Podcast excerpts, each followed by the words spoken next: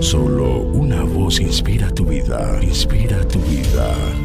Una voz de los cielos, con el pastor Juan Carlos Mayorga. Bienvenidos. Ahora pues, ninguna condenación hay para los que están en Cristo Jesús, los que no andan conforme a la carne, sino conforme al Espíritu. Porque la ley del Espíritu de vida en Cristo Jesús me ha librado de la ley del pecado y de la muerte. Romanos 8, 1 al 2. Permanezcamos en Cristo, que ahora seamos sabios y Dios nos haya aceptado como parte de su pueblo y hayamos recibido la vida eterna, nada tiene que ver con nuestro proceder como cristianos y mucho menos con el grado de victoria sobre la carne que hayamos logrado por nuestra cuenta, sino exclusivamente con el estar en Cristo Jesús. Todo lo indispensable para llevarnos a Dios ya ha sido hecho.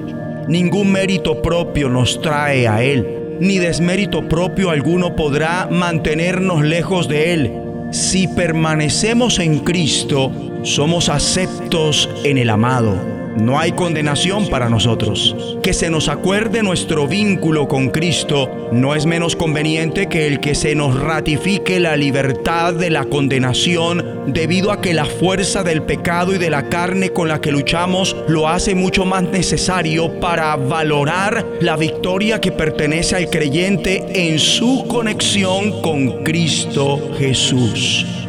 Se trata de una manera concisa de hacer alusión a toda la gracia contenida en Romanos 8. Los versículos 2 y 1 están estrechamente relacionados. De nuevo, ambos se refieren a nuestra conexión con Cristo. Ahora pues, ninguna condenación hay para los que están en Cristo Jesús, los que no andan conforme a la carne, sino conforme al Espíritu, porque la ley del Espíritu de vida en Cristo Jesús me ha librado de la ley del pecado y de la muerte no solo están conectados por la conjunción porque, sino igualmente por la repetición en el versículo 2 del término en Cristo Jesús. Este versículo manifiesta el concepto de nuestra conexión con Cristo realzado al final del versículo 1. Ahora pues, ninguna condenación hay para los que estamos en Cristo Jesús, los que no andan conforme a la carne, sino conforme al Espíritu. Lo que transforma las cosas es la expresión en Cristo. Estar en Cristo es lo que nos brinda la certidumbre de que el efecto final será la absolución. El en Cristo prevalecerá sobre el en Adán.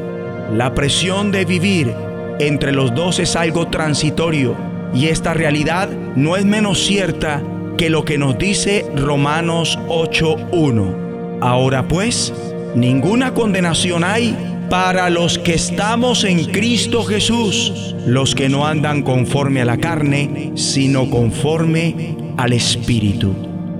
Oremos, juntos digamos, Dios Padre, tú eres el labrador, por eso te pido que nos mantengas unidos con Cristo Jesús en el nombre de la vid verdadera.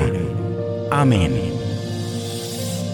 La voz de los cielos, escúchanos, será de bendición para tu vida. De bendición para tu vida.